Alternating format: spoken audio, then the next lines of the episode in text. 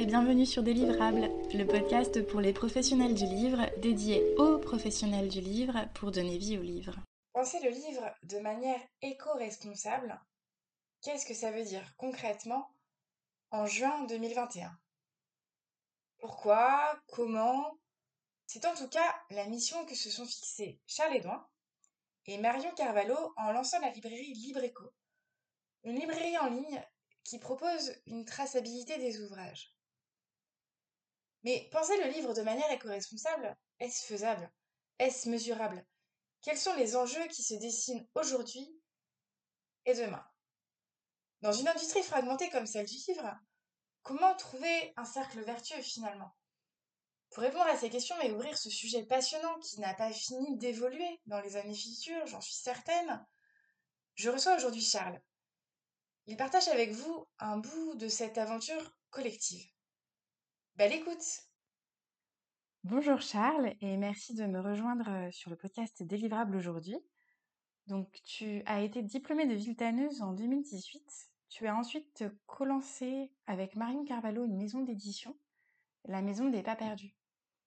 Vous y proposez des livres illustrés et éco-responsables. En 2020, vous avez créé Livre Éco, Livre Co, tu me diras comment tu préfères qu'on dise, un comptoir des lectures durables, une AMAP des livres. Donc c'est une librairie en ligne qui propose une traçabilité des ouvrages. Comment est né Livre Éco et quelle est sa vocation? Bonjour Coraline, merci pour ton invitation. Je suis ravi d'être là pour répondre à tes questions, un peu présenter nos projets et notre projet peut-être un peu particulièrement sur le livre éco. Là, on a mis un accent aigu exprès, mais ça nous déplaît pas du tout que les gens fassent à, l'anglo-saxon, livre co donc Livre Eco. Et maintenant aujourd'hui, c'est une librairie en ligne qui mhm. référence toute la traçabilité des matériaux de ces ouvrages, des catalogues, des maisons d'édition vertueuses. En fait, il est né vraiment bah, notre expérience d'éditeur et d'éditrice. Comme tu l'expliquais, nous, au sortir de notre apprentissage de Viltaneuse, donc on a été diplômé en 2018 et on a travaillé dans plusieurs maisons d'édition, divers groupes. Marion a travaillé plutôt dans les grands groupes, moi plutôt dans des petites maisons. Et c'est vraiment en sortant de notre master qu'on s'est dit qu'on s'y retrouvait plus, qu'on avait envie d'appliquer nos valeurs écologiques dans nos métiers mhm. et justement trouver la façon de le faire. Donc de façon un peu immodeste, on s'est dit autant créer notre maison d'édition et de faire vraiment un, bah, un laboratoire expérimental d'édition en éco-conception pour vraiment fabriquer les livres qu'on voulait, mais pas des livres qui parlent d'écologie. On trouvait que le travail avait été fait, très bien fait par plein d'autres maisons. On allait voir Thomas Bou, de rue de l'Échiquier d'ailleurs, quand on s'est lancé, et qui nous a donné plein de conseils. Et on, on s'est dit, voilà, faisons euh, des livres euh, qu'on a envie, mais faisons-le de façon éco-responsable. Nous, on était vraiment sur l'illustré, mais on voulait fabriquer le plus possible localement, en France, pour euh, mobiliser les savoir-faire qui existent encore en France. On s'est lancé comme ça dans notre projet à faire nos livres, à les faire avec des acteurs et des actrices avec qui on avait travailler, qui avaient des savoir-faire, comme je le disais, vraiment intéressants. Et c'est comme ça qu'on a appris un peu tous les métiers. on a fait un peu bah, directeur de fabrication, graphiste, photograveur, maquettiste. Et donc c'est avec cette expérience qu'on a rencontré plein d'autres consoeurs et confrères Mhm. que sont notamment la Cabane Bleue et la Tête ailleurs. Donc la Cabane Bleue, maison à la fois nantaise de jeunesse qui fait des albums documentaires et qui a vraiment super bien réfléchi toute la production. Et la Tête ailleurs, qui est une maison d'édition ancrée en Seine-Saint-Denis et donc qui est vraiment sur une production ancrée au niveau local. Donc c'est à suite de ces rencontres, des envies communes, l'association pour l'écologie du livre qui se crée aussi un peu en même temps, qu'on a rassemblé un peu ces synergies-là, et c'est vraiment pendant le premier confinement, ce temps de réflexion, paisible pour tout le monde, ce temps de calme, ce temps de projet un peu avorté ou reporté. On a pris le temps de discuter avec tout le monde et donc envisager le livre éco concrètement, qu'est-ce que ça pourrait être, et essayer de répondre aux besoins pratiques des éditeurs et des éditrices. Tu peux nous présenter un petit peu l'association pour l'écologie du livre et ce que vous proposez de plus ou de différent avec Livre Éco L'association pour l'écologie du livre, maintenant c'est plus de 200 membres c'est des professionnels de tout horizon, y compris des gens qui viennent pas forcément de la chaîne de livre, mais qui apportent une, réflexion et un pan super intéressant. il y a un ingénieur des risques industriels qui vient de rejoindre l'association. Donc c'est passionnant, mais c'est vrai que nous, pour prendre des décisions et faire des actions concrètes pour les professionnels du livre, on s'est dit qu'on pourrait peut-être le faire en plus petit comité et vraiment pour les éditeurs et les éditrices. C'est comme ça qu'on a envisagé ce collectif d'éditeurs et d'éditrices éco-responsables, en singeant un peu le modèle de la MAP, donc AMAP, Association pour le maintien de l'agriculture paysanne, donc ça aurait pu être l'association pour le maintien et le développement de l'édition éco-responsable. C'était un acronyme pas très joli. Donc le but était justement de rendre visible, vulgariser et un peu sensibiliser les lecteurs et les lectrices à qu'est-ce qui constitue un livre, comment il est fait, par qui il est fait, parce que cette chaîne du livre actuelle, elle, est tellement tentaculaire que c'est très compliqué finalement de se rendre compte quand j'ai mon blog de papier qu'il y a autant de personnes derrière. Nous, dans notre maison d'édition, on fait des génériques de fin, au cinéma. on aurait pu faire des génériques de début, comme dans le cinéma d'auteur, pour être sûr que les gens lisent. Euh, voilà, on, à la fin, on les fait à la fin parce que ça nous, ça nous amusait. On voulait pas non plus euh, inviter la lecture.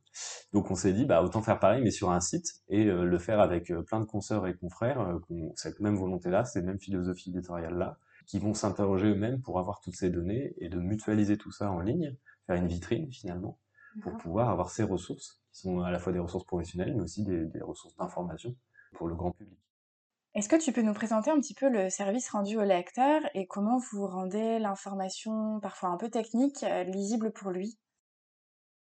Donc aujourd'hui, le site devient un peu cette base de données. Voilà, on peut aller voir euh, tous ces éléments-là avec tout un système de pictogrammes qu'on a voulu extrêmement ludique pour que voilà le grand public en un coup d'œil puisse se dire voilà ça c'est fabriqué en Union européenne majoritairement ou en France, c'est éco-conçu ou c'est euh, ça participe à une économie sociale et solidaire.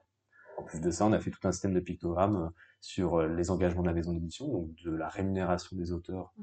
qui sont indiqués voilà, pour la majeure partie des maisons d'édition partenaires, à la typographie qui disait le nom, la date de création de cette typo, en passant par le transport, le conditionnement, est-ce que les livres ont été livrés euh, avec un camion essence ou avec un camion diesel, quel nombre de kilomètres ont été parcourus du produit fini au stock. Voilà, on ne voulait pas faire l'économie du texte, vu qu'on est éditeur et éditrice nous-mêmes, mmh. donc on voulait vraiment mettre toutes ces données-là. Et le deuxième pan, donc, qui était très intéressant, c'était de pouvoir emmener ces lectures aux gens, parce que voilà, une librairie en ligne, c'est pas notre rêve non plus de faire de la vente en ligne, du e-commerce, c'était pas l'objectif principal, c'était vraiment d'avoir un outil ludique déjà qui mhm. pourrait servir à tout le monde. Mais on est aussi une librairie itinérante aujourd'hui, c'est-à-dire que on voulait mutualiser, centraliser des stocks justement de, de maisons d'édition partenaires pour pouvoir les représenter en festival, en salon, en foire et même dans des marchés écologiques ou biologiques où le livre n'avait pas forcément euh, encore conquis sa place. Du coup, on fait vraiment cette itinérance, donc on représente sur stand tous ces livres, tous ces catalogues à divers événements en Ile-de-France. Donc plein de maisons d'édition francophones mmh ou voilà, belges, suisses, mais de partout en France également, n'auront pas à, se déplacer, n'auront pas à payer les stands. Donc voilà, c'est nous qui les représentons et c'est comme ça qu'on fait découvrir ces catalogues qui sont pas forcément dans les points de vente plus classiques, en tout cas qui sont pas représentés par les gens qui connaissent le travail de ceux qui ont fait les livres. Nous, il y a vraiment un peu cette plus-value qui est, on connaît les éditeurs et les éditrices, on sait comment ils travaillent, on sait comment ils ont conçu hein, les produits avec qui, ou en France ou à l'international, pour les livres qui ont été faits en Union Européenne. Nous, c'est vraiment notre limite. On nous a demandé, donc évidemment, les livres en Asie, nous, on refuse de travailler avec des livres fabriqués en Asie, mais on nous a demandé pour la Turquie, typiquement, et en fait, c'est là qu'on a dû mettre la limite, puisque l'Union Européenne, nous, nous garantit le respect d'un droit du travail commun, et donc d'une protection des salariés, des employés euh, plus effectifs que d'autres pays. Donc euh, voilà, pour nous, c'était important de, mettre un, point là-dessus. Mais par exemple, un livre avec des pantounes euh, pas des encres à base d'huile végétale, on, l'indique juste. Nous, tant que c'est transparent, le but est vraiment d'inciter les professionnels du livre et les lecteurs, mais pas d'imposer. Parce que voilà, un livre, ça juge à son contenu et, et pas à son contenant forcément. On voulait être transparent, expliquer tout ce qu'on trouvait, euh, avoir une vision très large de ce qu'est le livre et de qui participe. Maintenant, on représente une vingtaine de maisons d'édition. Il y a 150 livres référencés. Donc, en festival, voilà, maintenant, il faut qu'on commence à choisir lesquels on présente. On s'adapte vraiment aux événements. Voilà, on sait que maintenant, de plus en plus, que des festivals, ce sera plutôt des livres jeunesse à mettre en avant, d'autres au contraire, des essais, des documents. Donc, ça nous permet vraiment, nous, en acte, de représenter une bibliodiversité. Montrer qu'effectivement, il y a plein de productions différentes sous des formes et pas que du fond différent. Et l'objectif étant justement d'avoir tous les genres littéraires pour montrer aux lecteurs ou lectrices que peu importe le contenu que vous cherchez, vous pourrez plus ou moins trouver un contenant éco-conçu chez ouais. Voilà, si vous cherchez de la BD, si vous cherchez du polar, si vous cherchez un album jeunesse tout carton, on vient d'intégrer ça avec la, maison d'édition Vous êtes ici, qui est dans le nord de la France.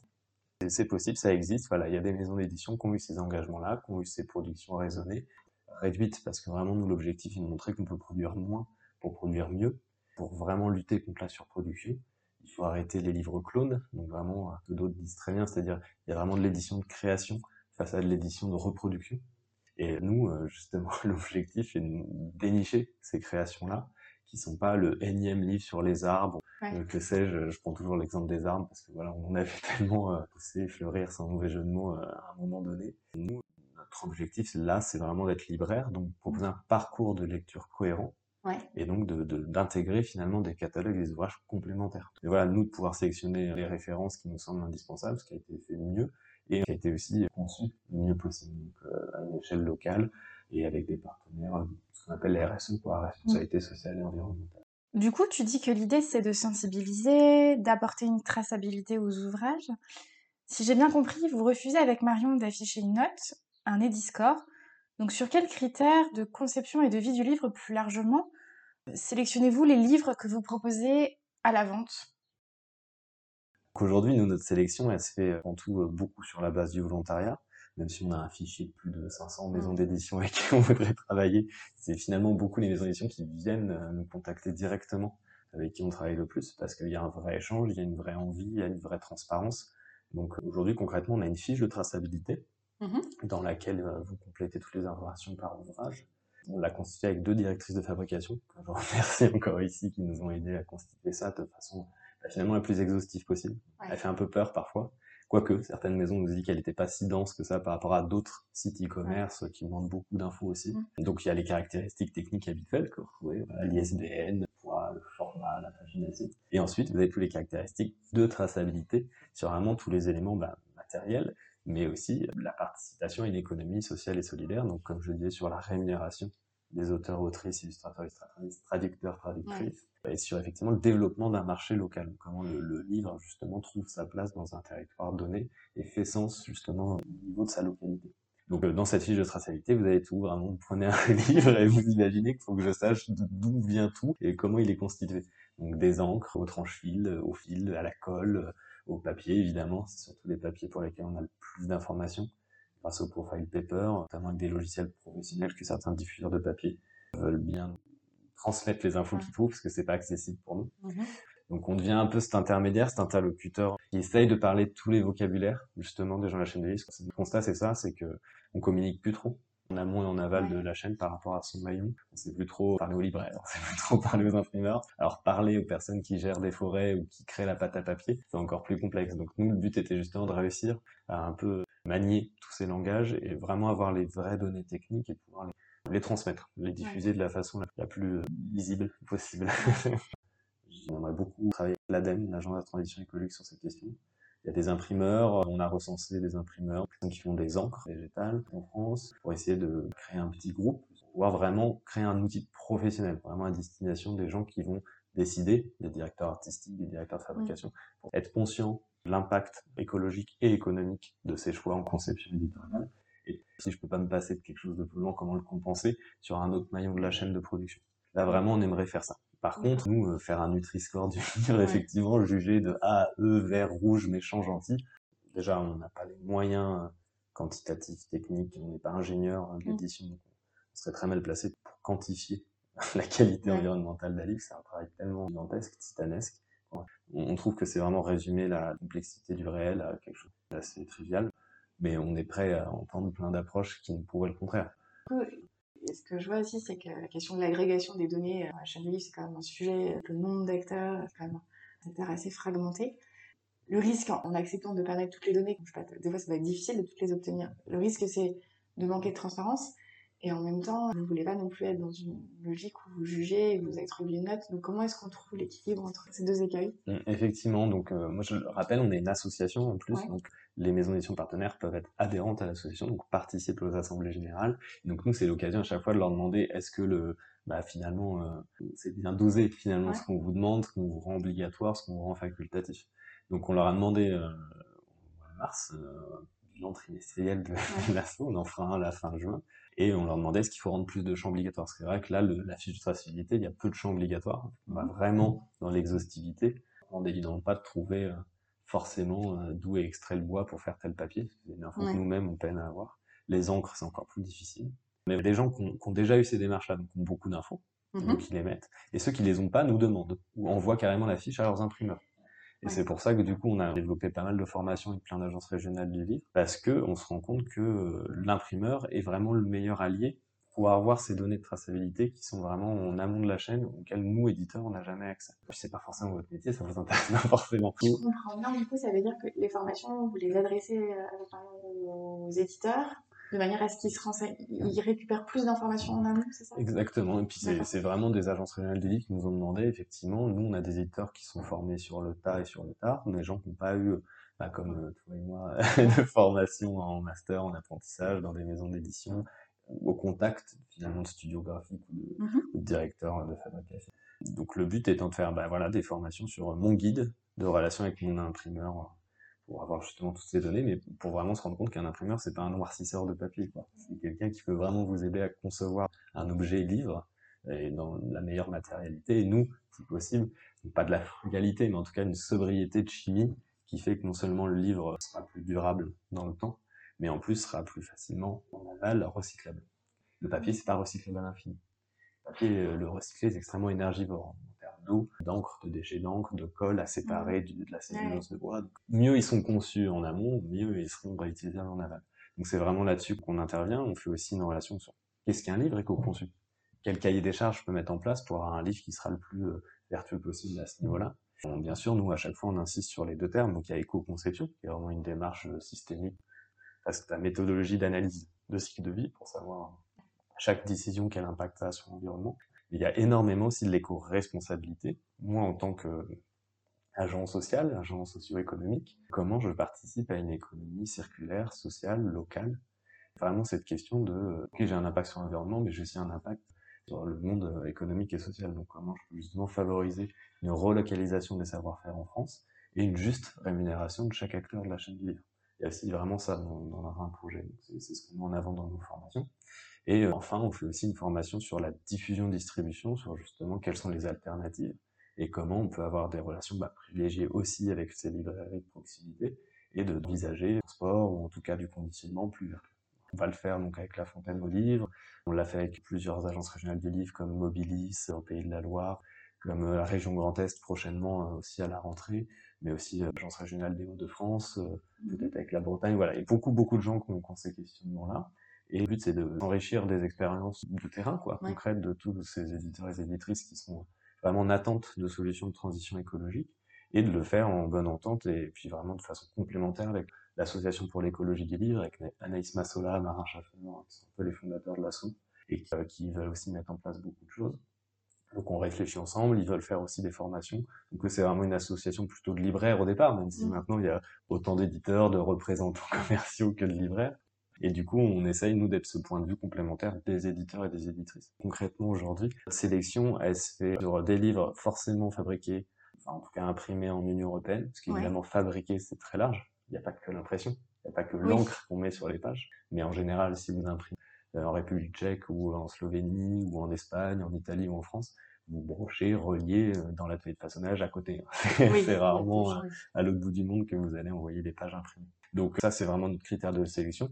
Le deuxième, c'est minima des gens qui sont dans cette approche-là. C'est pour ça qu'on rencontre les maisons d'édition euh, l- longuement. Enfin, on fait des réunions en visio beaucoup avec cette période pour savoir euh, effectivement comment ils ils conçoivent leur livre et comment ils le pensent et comment ils veulent le faire à l'avenir aussi. Et on sélectionne bien sûr pas tous les livres d'une maison d'édition.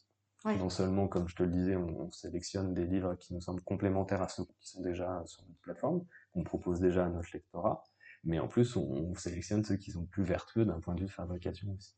Donc, Notamment, euh, un livre voilà, qui est fabriqué en Turquie, comme je disais, on ne prendra pas, mais le catalogue euh, d'une maison qui sera un peu sur un thème proche ou d'une collection proche ou un livre qu'on a déjà, euh, nous, dans notre comptoir, eh ben, on va pas le prendre s'il est moins bien euh, d'un point de vue de fabrication. Effectivement, si on en a un fabriqué en France, sans pelliculage, avec des encres à basile végétal, on va le préférer effectivement à un livre fabriqué en République tchèque. Mais bien sûr, on, on est fermé à rien, et le but c'est justement de montrer déjà les démarches qui ont été mises en pratique par ces éditeurs-là. Voilà, on va intégrer un, un éditeur de bande dessinée qui imprime toute sa production en Slovénie, Mhm.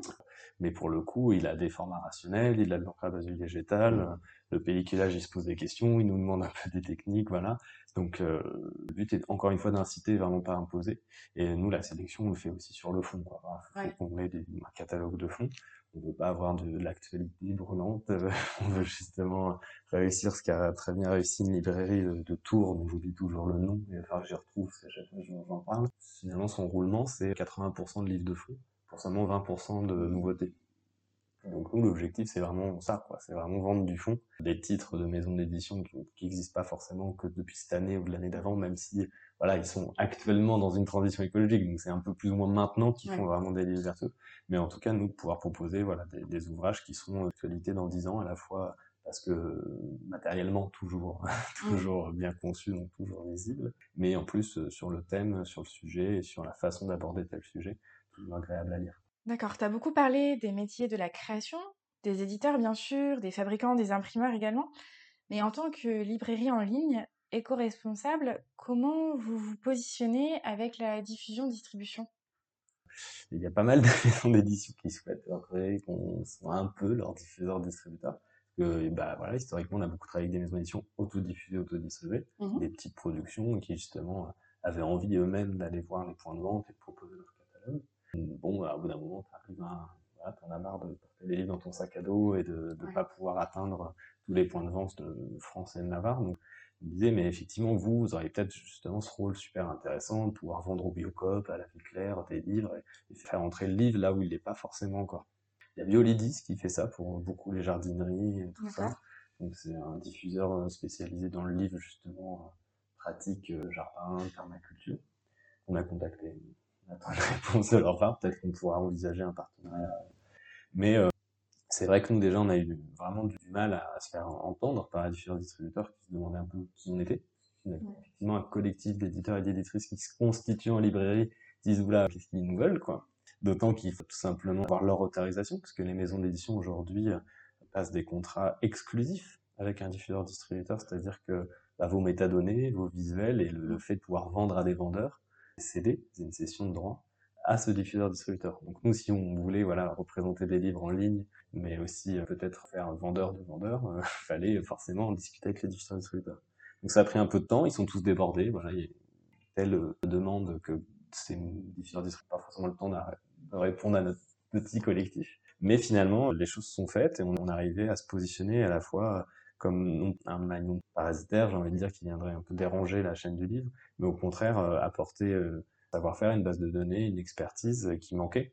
Parce que ces diffuseurs-distributeurs sont ravis finalement de nous ouvrir les portes du catalogue de maisons d'édition qu'ils représentent, et en plus de savoir qu'on va faire ce travail de librairie itinérante en région de France, d'être là sur salon, de représenter les livres, c'est quelque chose qu'ils n'ont pas le temps de faire, qu'ils font pas. Et plus, euh, du coup, on va pouvoir réfléchir à, mixer nos bases de données, parce qu'aujourd'hui, euh, ces métadonnées que nous, on référence, c'est des choses complètement invisibilisées aujourd'hui, quoi. Personne, euh, du distributeur n'a pas le temps de se poser les questions, l'encre, elle a été faite où, le fil, c'est quoi, c'est quoi la reliure, voilà, c'est pas leur travail, mais eux, par contre, ont des gros moyens pour justement faire de la base Onyx, hein. vous en avez parlé déjà chez Deliverable Onyx, qui est justement le référencement des métadonnées de façon automatisée. Bah, ça coûte cher à faire, c'est très complexe. Donc peut-être qu'un jour on fera ça, parce qu'aujourd'hui, euh, avec le petit moyen, on n'a pas automatisé tout ce référencement-là. C'est des fichiers Excel qu'on remplit, qu'on complète, qu'on réintègre à notre et notre base de données. Peut-être qu'un jour, avec un différent distributeur, on pourra justement penser à, un partenariat pour euh, automatiser ça bien. Et euh, pour te répondre, il y a certaines librairies aussi qui nous ont contactés. C'est même une population qu'on a questionnée au début du projet. On a passé notre été à faire un petit questionnaire il y avait trois parcours, donc celui de lecteur, celui d'éditeur et celui de libraire.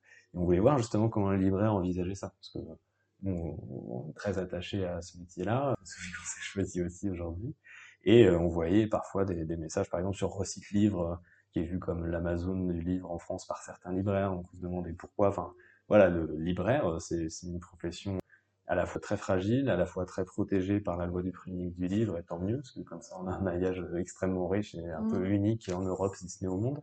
Mais du coup, parfois, on, a du mal à, à se prendre les logiques alors qu'elles sont les mêmes. Quoi. Le but étant de vendre des livres et pouvoir mettre en avant les livres qu'on aime.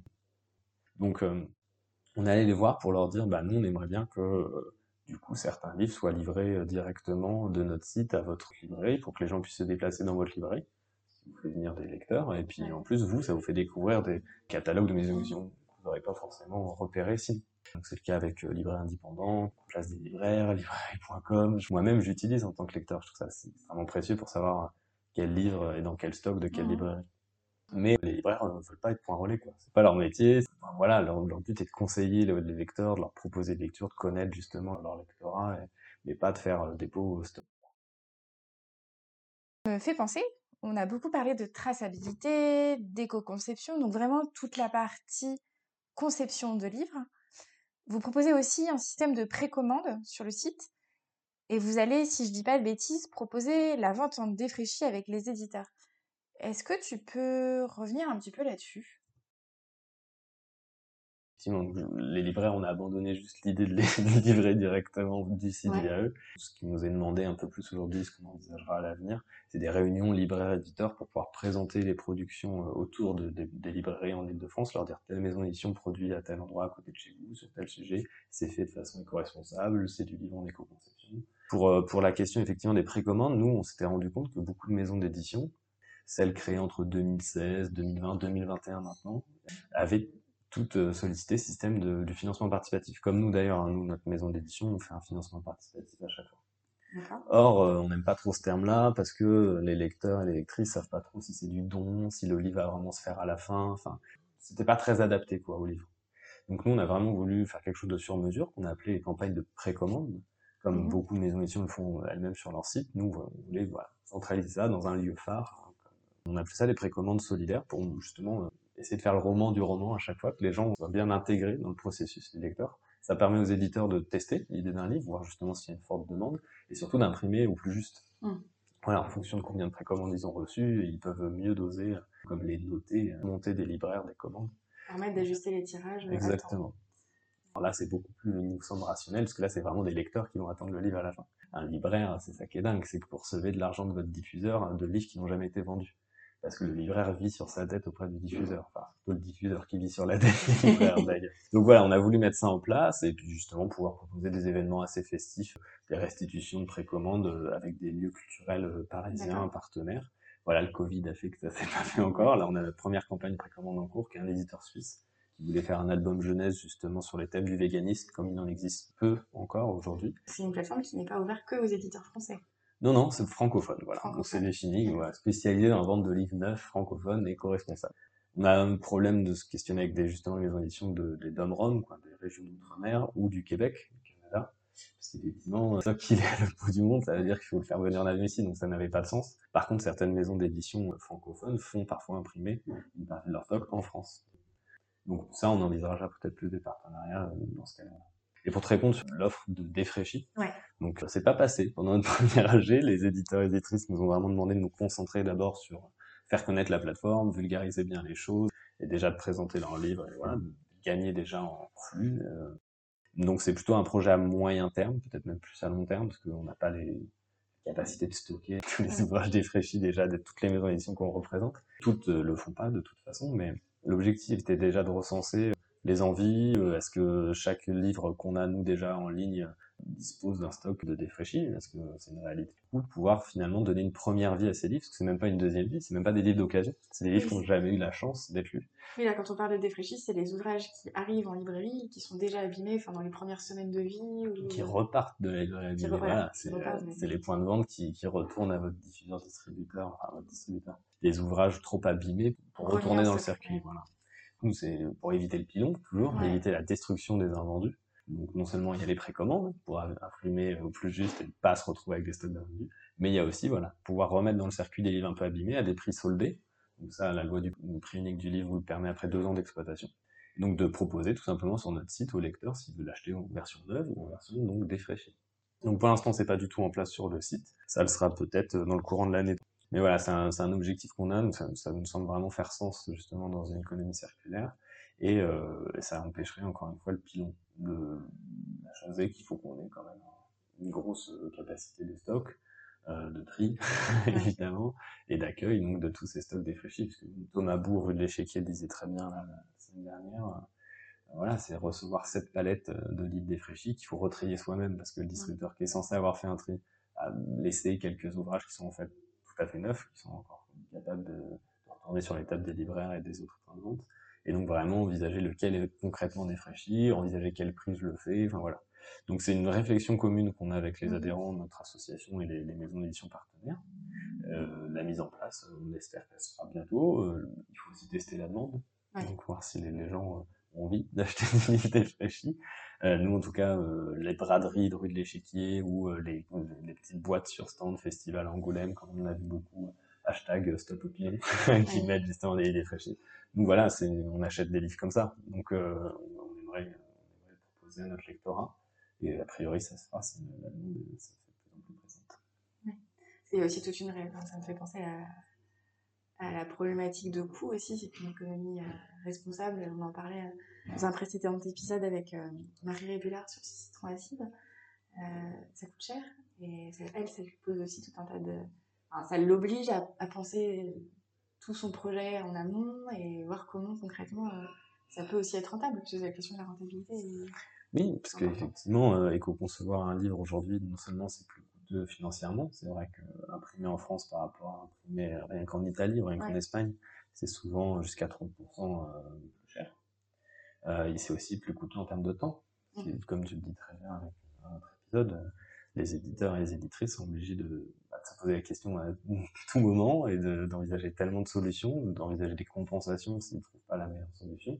Donc c'est beaucoup plus finalement le temps que l'aspect financier qui, qui, rentre en jeu. S'intéresser vraiment à qu'est-ce qui constitue les matériaux de mon livre, c'est un temps dingue, c'est une veille euh, interminable en fait, parce que voilà, les, les, recettes de papier, elles changent euh, les semaines en fonction du cours du bois à l'échelle mondiale, par exemple. Donc effectivement, nous, euh, c'est pour ça qu'on a voulu centraliser, mutualiser, pour pouvoir donner l'information le plus rapidement possible, des informations à jour, justement via une base de données collective.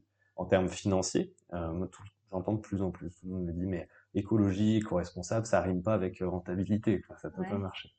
Euh, nous, l'objectif étant justement d'être un terrain d'expérimentation pour voir ce qui est économiquement viable, économiquement possible. Euh, en fait, si la production est raisonnée euh, et si euh, justement vous avez moins de choses à gérer en termes de technologie, en termes d'invendus, euh, en termes de, bah, de, force commerciale aussi pour, pour être distribué, effectivement l'économie elle est complètement inversée. Il y a un moment, vouloir être rentable euh, dans un marché qui, marché capitalistique, dont le but est la rentabilité maximum, et donc mmh qui va à l'autre bout du monde pour payer les gens très très très peu cher et payer le matériel très très peu cher, évidemment, vous n'allez pas gagner contre des gens comme ça. Le but est qu'il n'y a même pas, il y a même pas, la question se pose même pas, il n'y a même pas d'enjeu. Évidemment, euh, c'est comme si vous essayiez de battre quelqu'un qui a une épée et que vous teniez, j'en sais rien, un bout de camembert. Ça peut pas marcher. Ça, ça m'embête un peu de prendre la métaphore euh, guerrière, mais euh, voilà, il n'y a, a, pas match, quoi. Mmh. Donc le but est justement redéfinir un peu ce système, essayer de trouver une autre façon, non seulement de faire du livre, mais de le commercialiser et d'avoir souvent, on, là, on parle pas de crise de Covid, mais en fait, une crise, c'est les changements structurels à un moment d'une société, d'un mouvement socio-économique. Donc, le but étant de trouver, euh, euh, par essai erreur, quoi. Vraiment, nous, c'est ce qu'on veut proposer avec Livre. On essaye ça, est-ce que ça marche, qu'il y a de la demande, est-ce que, voilà, l'économie est viable, et de trouver toujours sur mesure, toujours se méfier des solutions magiques. Quand on parle d'éco-front, en ce moment de typographie écologique, il faut vraiment se méfier. Euh, c'est toujours une sur-mesure, c'est toujours un contexte, un territoire, une localité que vous allez trouver la solution la plus adaptée, à la fois pour en vivre et à la fois pour que votre livre soit le mieux reçu possible et le mieux diffusé possible. Donc euh, voilà, il n'y a pas de solution euh, recette magique comme tout. À chaque fois, on le dit pour le best-seller. Demande toujours quelle est la recette du best-seller. Voilà, c'est des choses un peu absurdes la recette de la rentabilité, faire envoyer de jeu de mots. Pareil, effectivement, elle est plus complexe à prendre en compte pour un livre éco-conçu, qui se veut vertueux de, A à Z, mais euh, elle est, enfin, on peut le résoudre. Il faut faire des choix à plein de niveaux, euh, savoir chiffrer ces choix et, euh, et faire le, plus possible pour que ces livres soient, soient lus, connus, vendus. Nous, c'est pour ça qu'on continue de prendre ce leitmotiv, hein, produire moins pour produire mieux, c'est effectivement resserrer ces publications, faire moins de livres par an, mais pouvoir en, faire des longs sellers face à, aux best-sellers, justement la best-sellerisation du monde du livre, c'est aussi un gros indicateur de la, de la surproduction. Pourquoi les maisons d'édition produisent autant? Non seulement c'est pour avoir en leur sein tous les genres littéraires, et s'ils publient autant par genre littéraire, c'est pour s'assurer toutes les semaines, d'avoir au moins 1m50 de table chez le libraire. Donc il y a au moins un ces 10 livres sur tel sujet qui sera vendu ou qui sera rentable pour finalement rembourser les autres. Donc la rentabilité absolue, elle n'est pas viable. L'éco-conception absolue, elle est compliquée. en tout cas, effectivement, de gagner de l'argent avec un livre éco-conçu, éco-responsable de A à Z, c'est plus dur, voilà, effectivement. Mais en, en, expérimentant, en découvrant chaque démarche de chaque maison d'édition à tel moment, dans tel contexte, sur tel genre littéraire, sur tel format, on se rend compte de qu'est-ce qui est vraiment possible et qu'est-ce qui effectivement là euh, viable économiquement. Donc nous, on voulait recenser toutes ces démarches-là. C'est pour ça que sur le site, il y a beaucoup d'infos. Donc je veux savoir quel imprimeur, je veux savoir euh, quel papier, voilà. Donc déjà, ça donne des infos. Mais y compris en tant qu'auteur ou en tant qu'autrice. c'est ce que j'allais te dire, il y a aussi toutes les dimensions humaines et les co-conceptions. C'est aussi à rémunérer de manière éco-responsable. Enfin, ouais, il y a une réflexion autour des, personnes qui, qui, créent derrière et qui, qui assurent la commercialisation. Et oui, et nous, du coup, on suit vraiment avec intérêt parce qu'on était étudiants quand c'est arrivé. Le mouvement Paye ton auteur. Et aujourd'hui, bah, la charte des auteurs illustrateurs de jeunesse et auteurs autrices en action. Justement pour dire, moi, je suis auteur autrice, illustrateur illustratrice. Je peux aller voir les projets sur Livreco qui me semblent proches du mien et de voir combien, justement, ils ont été rémunérés, combien ils ont réussi à négocier de pourcentage de droits d'auteur avec leur maison d'édition. Voilà, c'est vraiment un outil interprofessionnel la grosse question aujourd'hui. Il y a à la fois deux mouvements. Est-ce que c'est la technique, c'est la technologie qui va faire qu'on va pouvoir continuer de produire comme ça et espérer que la croissance infinie, c'est possible dans un monde fini? J'entends déjà un peu la réponse dans la question. moi, je vous, voilà, j'essaie de poser. Certains apôtres humains de point zéro vous diront que c'est possible. Et d'un côté, la philosophie qui fait peur, qui est celle de la décroissance, donc produire moins pour produire mieux, et de réussir en, en décroissant à toujours proposer une émulation créatrice. Le but est justement de ne pas limiter la création, pas notre enjeu. Va dire vous, vous faites pas de livre parce que votre livre est moins intéressant qu'un autre, c'est pas du tout ça le projet. Mais c'est de pouvoir le faire intelligemment sans que ça vienne euh, détruire euh, tout l'écosystème du livre. Nous, vraiment, l'objectif étant de passer d'une chaîne du livre verticale, parfois pyramidale, à un écosystème circulaire et plus horizontal. Justement, chaque maillon de cet écosystème, chaque acteur et actrice s'y retrouve. Donc pour ça, faut arrêter de vivre sur la dette d'une planète qui ne va pas pouvoir se renouveler indéfiniment.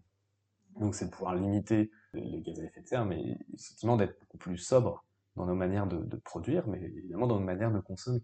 Mmh. Donc si les livres sont plus durables, qui tiennent longtemps, qui peuvent se prêter, que le sujet fait référence et qu'il ne bougera pas, et qu'il a été produit en moins d'exemplaires, vous enlevez toute l'obsolescence culturelle programmée, donc vous allez vendre moins. Donc tout le monde dit, mais du coup, faire un livre éco-conçu, non seulement c'est plus cher, mais vous allez le vendre plus cher.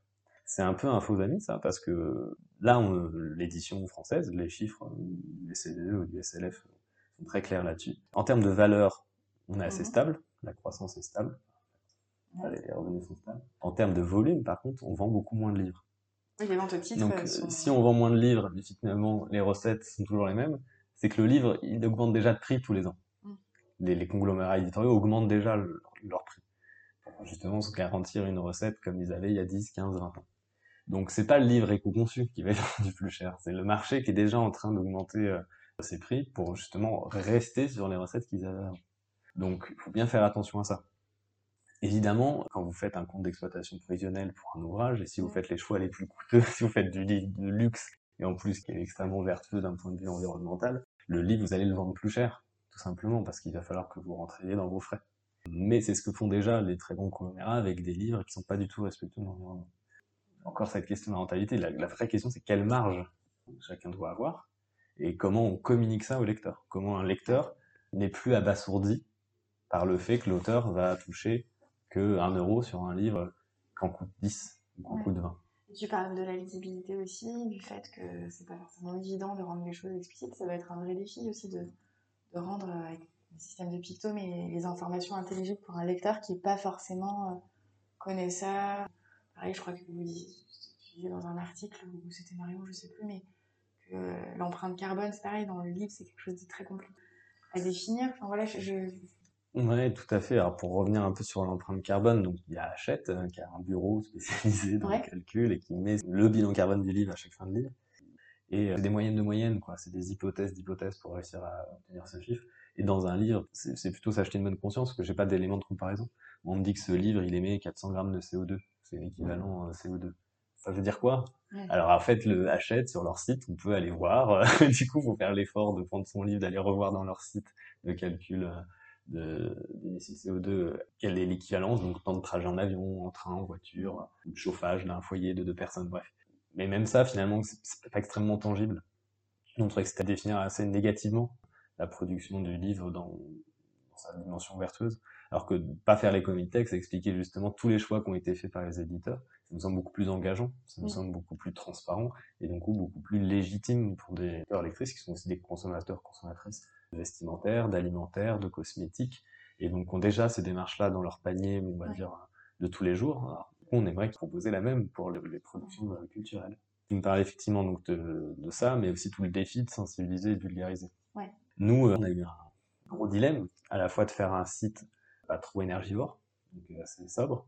Il a on l'a- voilà, on a voulu qu'il consomme pas trop d'énergie. On pourrait faire mieux encore. Voilà, c'est une question de moyens aussi. Et l'autre gros enjeu, c'était les réseaux sociaux.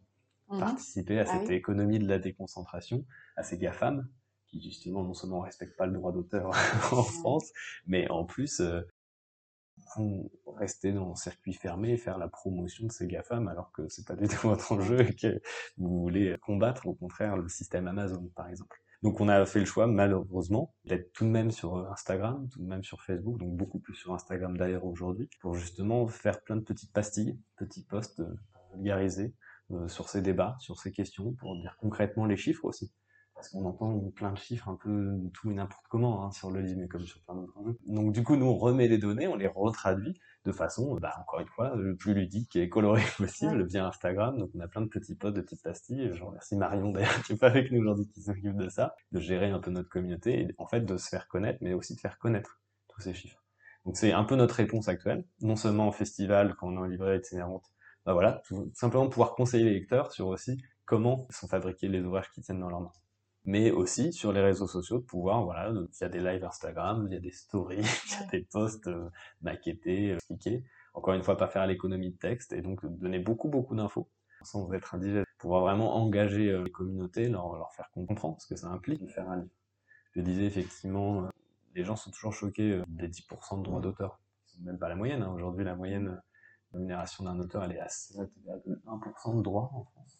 Et quand on leur dit effectivement un livre qui coûte 20 euros, euh, l'auteur touche 0,5 euh, centimes euh, par vente. Mais en fait, c'est de leur dire, à l'instar de tous les autres acteurs et actrices de la chaîne du livre, bah, l'auteur, il est aussi important, mais l'imprimeur, le fabricant, le graphiste, le traducteur, le correcteur ou la correctrice, le Rémunérer typographe, la typographe, voilà. Souvent, je prends l'exemple, et il est sûrement un peu faux, mais c'est c'est vraiment pour l'image, de dire que la musique, c'est un budget qui est 100 fois plus cher que le livre, le cinéma, c'est sûrement 1000, voire un million de fois plus cher que le livre, mais le livre a autant d'acteurs hein, sur une production. Il y a plein plein de gens qui travaillent sur un livre. Donc à la fois rémunérer tout le monde de la façon la plus juste et éthique possible, c'est compliqué. Donc effectivement, c'est tout ce modèle économique qu'il faut revoir. Qui prend quoi? Quelle marge on décide, maximum, limite? Et c'est pour ça que nous, on, voilà, on propose vraiment aux jeunes maisons d'édition qui se créent, tout comme nous, d'envisager ces comptes d'exploitation prévisionnelle toujours à- avec cette idée de comment je découpe mon camembert de revenus. Quoi, J'arrive à être juste, j'arrive à être viable et j'arrive à, à pouvoir communiquer dessus, puisque finalement, nous, c'est ça qu'on voulait montrer, c'est que c'est un argument de vente aujourd'hui d'être éco-responsable. C'est vraiment quelque chose que on, a tué trop longtemps dans le livre. Il y avait plein de gens qui sont venus nous voir qui étaient éco-responsables sans dire leur nom, en fait, qui avaient juste leur démarche comme ça de production éditoriale et qui s'étaient jamais dit je suis écolo, je suis éco-responsable. Parce que c'est tellement vaste, en fait, comme question de l'écosystème, justement, toutes les interdépendances. Il y a des choses quantitatives, il y a des choses qualitatives dans les, dans les critères. euh, c'est pas référencé. Donc on voulait vraiment mettre ça en avant. Donc réussir à mettre en avant comment finalement moi je me rémunère sur Ouais. un livre qui coûte tant et l'expliquer au lecteur, bah c'est un métier quasiment à part entière. C'est- C'est un temps plein finalement de Mm. pouvoir faire ça, pouvoir vraiment vulgariser. Mm. Donc euh, voilà, c'est notre mission. J'espère qu'on atteindra les objectifs. En tout cas, on a beaucoup de retours enthousiastes et euh, on est très enthousiaste à l'idée de faire ça de le faire justement pour les maisons d'édition qui sont nos partenaires, qui n'ont pas le temps forcément de le faire, le temps d'aller lire toutes les études de Ouais. toutes les instances publiques du livre ou d'industriels qui ont fait justement euh, tous ces bilans-là, et euh, pouvoir les, les- les rendre lisibles, les rendre compréhensibles et les rendre vraiment ludiques, parce que euh, l'enjeu, il est aussi euh, de se dire qu'aujourd'hui, malheureusement, dans le monde capitaliste dans lequel on vit, consommer, c'est surtout voter. Aujourd'hui, c'est un peu le seul moyen d'expression que la majeure partie de la population a acquis.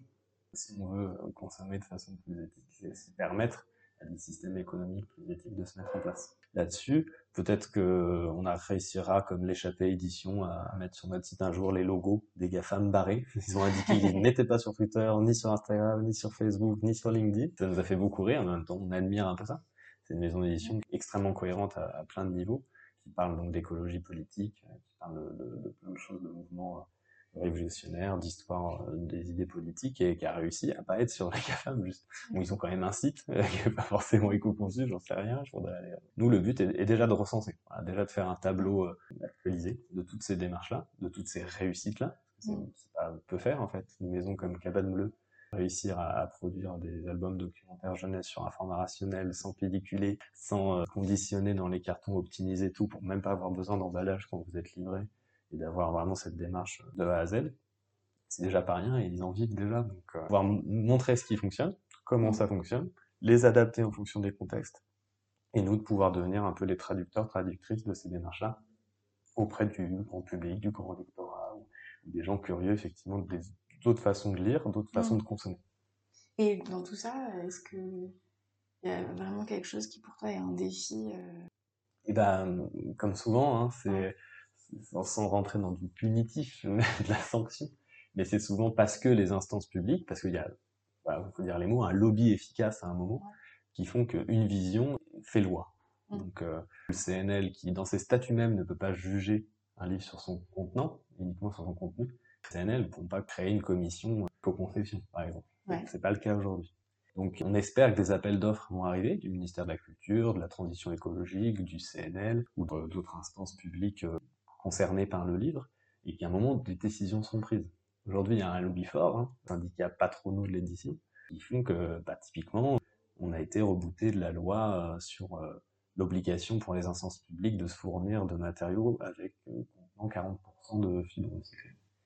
CNE a voilà, levé, le, levé les boucliers et a dit ah, regardez, dans notre étude de 2019, il n'y a que 2% de livres qui sont imprimés sur des recyclés, donc c'est pas tenable, c'est pas possible. Bon bah ok, le livre sera à part de cette.